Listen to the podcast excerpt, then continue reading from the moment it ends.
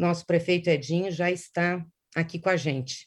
Edinho, é um prazer te receber aqui. Bom dia, presidenta. Prazer te receber, viu, Edinho? Não sei se você ouviu, mas, assim, primeiro a gente quer prestar toda a solidariedade a você. Vimos que você está sendo ameaçado nas redes e agora os companheiros aqui falaram que outros prefeitos também estão, os que estão tomando as medidas corretas, né, enfrentando a pandemia, enfrentando o caos que está aí.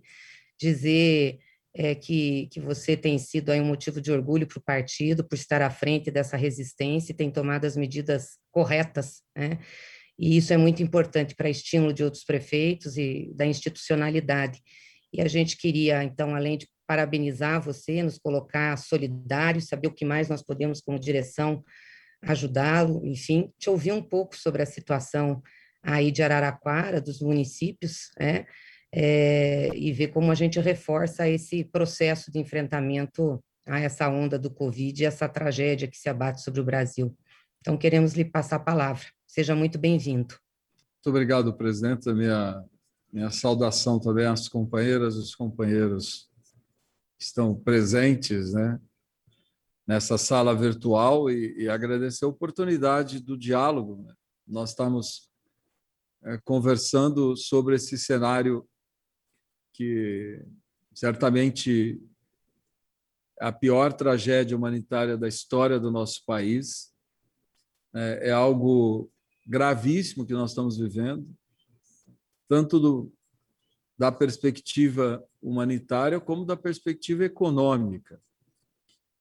É, penso que é um, um cenário que cobra do Partido dos Trabalhadores, independente das ações que elas ocorrem nos municípios onde nós governamos, ou nos estados onde nós governamos também, os posicionamentos que as nossas bancadas, tanto na Câmara como no Senado, têm assumido, mas eu penso que é, é bem importante que o partido tenha uma atuação unificada, né? que nós é, possamos unir né, o nosso partido em torno de algumas de alguns posicionamentos que criem visibilidade na sociedade, né, que, que a sociedade consiga entender que é uma posição do Partido dos Trabalhadores. Né? Porque, claro,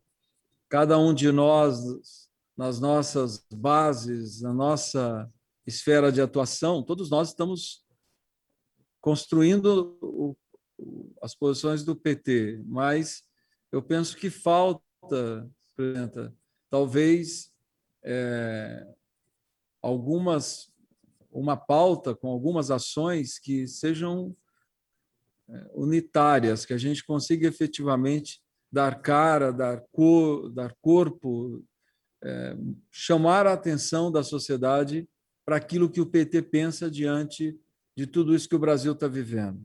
É, eu quero aqui elogiar os últimos posicionamentos do presidente Lula, eu penso que têm sido bem importantes em relação à pandemia. É, toda vez que, que o Lula fala, efetivamente, né, ele, ele cria o debate na sociedade, ele, ele chama a responsabilidade né, da sociedade e, consequentemente, ele acaba criando uma agenda de questionamento em relação ao governo Bolsonaro, também de questionamento em relação aos, aos posicionamentos que os partidos da base do governo têm assumido. Mas eu, eu em síntese, né, Araraquara, é, em 2020, criou uma estrutura que funcionou bem no município, tanto é que nós fomos a menor letalidade do estado de São Paulo e a terceira menor letalidade do Brasil de cidade com mais de 100 mil habitantes. Né? E eu, eu penso que foi essa estrutura que funcionou bem, né, que fez com que na última semana de janeiro nós detectássemos em Araraquara um crescimento abrupto na média móvel diária de contaminação. É, nós notamos que a média móvel ela estava muito acima de qualquer expectativa que nós tínhamos, principalmente a avaliação que penso que todos os gestores acabaram fazendo em relação às festas de final do ano ou as viagens de férias né, do início do ano, todos nós estávamos é, preocupados, todos os gestores, acredito eu, que isso geraria um crescimento é, na curva de contaminação. Mas o que Araraquara viu estava muito acima de qualquer expectativa. Nós remetemos as amostras desse período é, para o Instituto de Medicina Tropical da USP, é, que é liderado pela doutora Esther Sabino, que é infectologista brasileira, que isolou o coronavírus, e foi ela que isolou também e detectou a nova a mutação brasileira do coronavírus, que é a P1, a cepa de Manaus. As amostras retornaram, o resultado das amostras retornaram para Araquara, dizendo que nós já tínhamos contaminação comunitária acontecendo na cidade. Claro que não tem nenhuma ponte ligando Araraquara a Manaus. Portanto, eu, naquele momento, alertei que aquilo que Araraquara estava vivendo, porque nós detectamos a nova cepa, é o que o Brasil, que o Estado de São Paulo, que o Brasil viveria. E se nós voltarmos no começo de fevereiro, Chapecó, a região de Chapecó e Santa Catarina já estava em colapso. Se nós pegarmos né, Curitiba já estava em colapso. O Triângulo Mineiro já estava em colapso. A região de Bauru, em Araraquara, no estado de São Paulo, Sorocaba, é, várias regiões no país já estavam vivendo um, um, período de colapso, portanto, a cepa já estava circulando no Brasil. Nós é, comunicamos o governo do Estado de São Paulo, comunicamos o, ministro, o Ministério da Saúde, dizendo que a nova cepa estava gerando contaminação comunitária em Araraquara. E adotamos as medidas que entendemos que eram medidas corretas, Colocamos Araraquara na fase vermelha, que é a pior fase, a mais restritiva do Plano São Paulo, e olhamos para Manaus. Nós criamos um comitê científico aqui em Araraquara, com pesquisadores, com profissionais da Faculdade de Saúde Pública da USP, é, com os diretores clínicos dos hospitais, e é, colocamos Araraquara na fase vermelha, olhamos para Manaus e começamos desesperadamente correr atrás de geração de novos leitos, corremos atrás das indústrias produtoras de usina de oxigênio, para nós termos oxigênio de alta pressão nas unidades que nós criamos, inclusive no hospital de campanha que a prefeitura criou e não desativou, e numa unidade de retaguarda de leitos de enfermaria que nós também criamos, que hoje funciona com 48 leitos de enfermaria. Nosso hospital de campanha funciona hoje com 71 leitos, 30 leitos de UTI, tudo isso custeado com recurso próprio, e agora, hoje, nós recebemos ajuda do governo de São Paulo para o custeio desses leitos. Corremos atrás da ampliação de leitos, que não é simples, e depois, rapidamente, eu quero dizer para vocês da gravidade quando eu digo que não é simples. Não é simples, você não tem usina de oxigênio de pronta entrega, as empresas demoram de 20 a 30 dias para te entregar. As empresas que te entregam oxigênio por cilindro, essas empresas também já, vi, já viviam em janeiro uma situação difícil. É, e é importante que se diga aqui: o, o cilindro ele é paliativo. Para você abrir um leito de UTI com cilindro, você precisa de quatro cilindros para um leito de UTI, porque você precisa de backup, que você precisa de tempo para recarregar um cilindro. E um cilindro é, num leito de UTI, a experiência que nos mostra que ele, ele dura de 12 a 18 horas.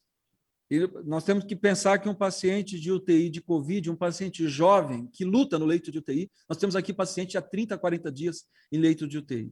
A dificuldade de nós termos equipes médicas. Araraquara paga R$ 1.800 o plantão de um médico, que é o mesmo que o Einstein paga, está pagando, para vocês terem uma ideia, e nós não encontramos intensivistas. Nós estamos pondo para dentro das UTIs médicos jovens.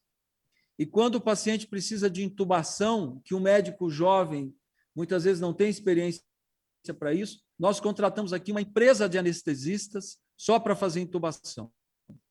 Mas corremos para que nós pudéssemos gerar assistência médica aos pacientes positivados. Mesmo assim, tomando as medidas restritivas, a curva de contaminação não caía em Araraquara. Foi quando nós conversando com pesquisadores, com profissionais é, que acompanham e pesquisam a coronavírus no Brasil, nós construímos um modelo que ele é híbrido, porque nem a Europa fez o que a Araraquara fez, que foi decretar o um lockdown, retirando o transporte público e fechando nos primeiros dias, inclusive, supermercados. Ou seja, nós fechamos tudo aquilo que gerava aglomeração, aglomeração da população. E conseguimos segurar por 10 dias essas medidas, os supermercados não, porque nós é, no sexto dia, nós reabrimos com medo de gerar desabastecimento nas famílias. Criamos uma rede de solidariedade que funciona é, e tem funcionado de entrega é, de apoio alimentar a todas as famílias em vulnerabilidade. Mas, em síntese, o lockdown funcionou em Araraquara, os índices, por mais que, é, enfim, os bolsonaristas do Brasil inteiro resolveram atacar os números de Araraquara, eles são inquestionáveis. Né? Nós tivemos é, 58% na queda da média móvel de contaminação, nós já passamos de 30% na queda de, é, de internados. Claro que uh, o, o, índice de ocupação de leitos ele demora a cair, porque ele é, ele é a fotografia, ele é a fotografia da situação que nós enfrentamos há 30, 40 dias atrás. Mas a população em isolamento, portanto, os infectados em isolamento, nós caímos em 68%, quase 70% os índices. Os casos por semana, nós formos comparando por semana, a última semana nós tivemos uma queda de 57%, já em comparação à semana anterior. Né? Os óbitos, nós tivemos uma queda de 39%, e os óbitos também eles representam uma fotografia de 30, 40 dias atrás, porque o paciente que está indo a óbito é aquele paciente que está há 30, 40 dias no leito de UTI. É importante que se diga que a letalidade em Araraquara de leito de UTI é de 60%, no Brasil passa de 80%. E as amostras positivadas, ou seja, as amostras coletadas e remetidas aos laboratórios, quando nós recebemos essas amostras, é, nós tivemos uma queda de 71% nas amostras positivadas. Mas, para terminar, presidenta, eu quero aqui dizer que, além de mostrar que o lockdown funciona, é, infelizmente, quando você não tem vacinação em massa, a única coisa que você pode fazer é, é adotar o isolamento. Eu, eu penso, presidenta Gleise e todos os companheiros e companheiras que estão nos acompanhando, eu quero aqui falar um pouco é, do que eu penso ser algumas ações que nós poderíamos né, colocar em debate e se é, os companheiros e companheiras da direção nacional, da executiva nacional, entenderem que são medidas viáveis, que nós pudéssemos debater isso. Eu penso que nós poderíamos ter como bandeiras do Partido dos Trabalhadores numa atuação nacional que desse uma que desse cara para o PT é, no debate nacional, primeiro, o Partido dos Trabalhadores tem que defender o isolamento, porque é, eu não vou aqui abrir esse debate, mas isso, isso não tem nos unificado, porque em cada lugar, em cada região, o PT tem uma proposta de isolamento, muitas vezes não faz o isolamento, na minha avaliação, e aí o que nós vamos ter é que quando você não faz o isolamento verdadeiramente, você não derruba a curva de contaminação. E aí nós vamos é, só fortalecer o discurso dos, dos bolsonaristas, do, dos, é, daqueles que, que têm nos enfrentado né, na defesa da vida. Né? Outra questão que eu penso importante é urgente, e não sei se dá mais tempo, Gleisi, de nós defendermos a ampliação de leitos o governo precisa liberar recursos para que os municípios e estados ampliem leitos. É, ao contrário de ampliação de leitos, agora o, o Ministério da Saúde fez um discurso de recredenciamento de leitos, mas só recredenciou os leitos que já estavam credenciados em 2000. Vocês estão ouvindo leitos, o prefeito de Araraquara, Edinho é, Silva, do PT, é falando sobre a situação de Araraquara, mais, medidas que estão tendo sucesso lá do combate à pandemia. e presente também na reunião do diretor nacional a nossa ex-presidenta Dilma Rousseff sem comorbidades, portanto, o paciente saudável, esse paciente dificilmente a doença evoluía, hoje evolui e ele está demandando leito de UTI. Portanto, é necessário que nós possamos fazer esse discurso de forma muito mais é, contundente que nós estamos fazendo. É preciso liberar leitos. O povo brasileiro está morrendo sem ter acesso à saúde. O, o, a população brasileira está morrendo sem ter o direito de lutar pela vida. Né? Então, nós temos que deixar claro para o Brasil inteiro que o PT defende a ampliação de leitos, defende recursos para ampliação de leitos. Outra medida que eu penso importante é, é nós questionarmos a política que o Ministério da Saúde tem adotado em relação aos insumos. Aqui na vizinha São Carlos, do lado de Araraquara, que é a capital da tecnologia, é, já estão estubando paciente por falta é, dos, dos medicamentos necessários para você fazer uma intubação, né? que são é, os relaxantes musculares, os anestésicos, enfim, eu diria que, portanto, a defesa é, da assistência à saúde, que é a ampliação de leitos, que é o fornecimento de insumos, isso é muito importante. E, por fim, eu penso que nós devemos, não podemos abrir mão da defesa do auxílio emergencial é, com menos de 600 reais. Isso é um absurdo. Isso não cobre sequer as necessidades básicas das famílias. E quero encerrar que eu penso que o Partido dos Trabalhadores tem que levantar a bandeira urgentemente de uma linha de crédito para o pequeno e médio empresário, para o empreendedor individual, porque esse setor está quebrando. Literalmente, ele está quebrando. Portanto, eu faria essa síntese. Eu faria essa síntese: a defesa do isolamento, ampliação de leitos, recursos para ampliação de leitos, é, auxílio emergencial e socorro ao pequeno e médio empresário. Por fim, presidenta, eu quero dizer aqui: se nós estávamos procurando um crime de responsabilidade do governo eh, Bolsonaro está mais do que caracterizado. É um governo, e nós sabemos, nós sabemos, você sabe, Gleisi, você foi ministra-chefe da Casa Civil, o Zé Dirceu, que está aí, foi ministro-chefe da Casa Civil. É impossível a vigilância epidemiológica, a vigilância sanitária não ter notificado o presidente da República do que estava acontecendo em Manaus em dezembro.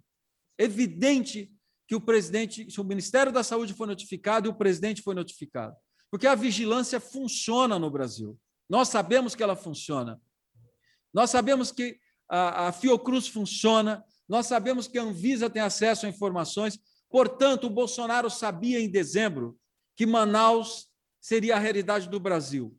Por um motivo lógico, Manaus tem a Zona Franca de Manaus.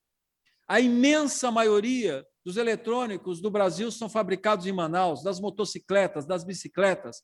São centenas de empresas de logística que interagem com Manaus todos os dias. Portanto, o sistema logístico da distribuição do vírus ele já estava montado.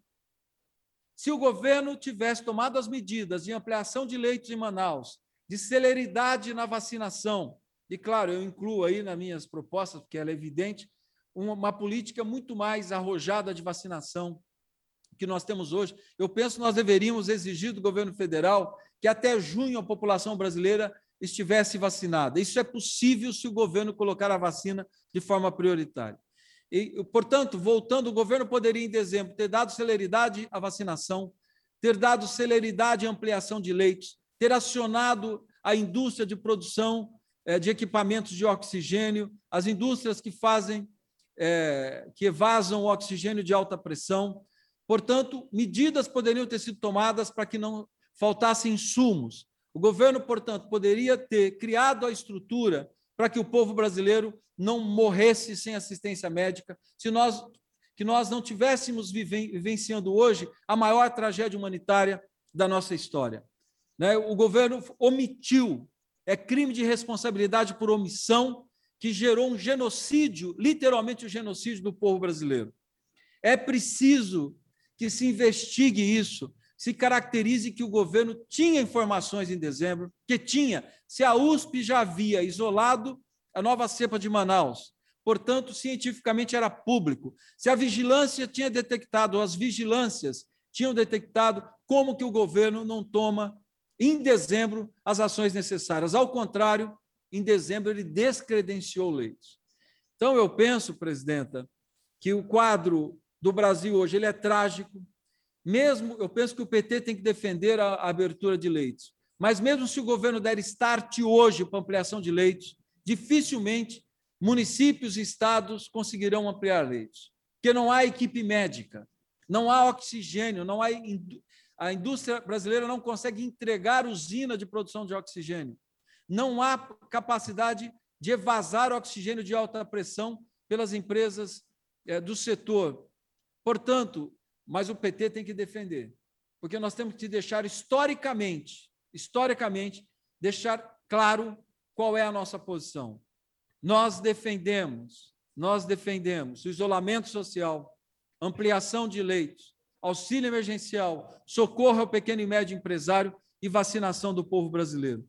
Portanto, fica aqui a minha participação. Espero ter colaborado, presidenta Gleise, companheiras e companheiros. Colaborou muito, sim, Edinho. Parabéns mais uma vez.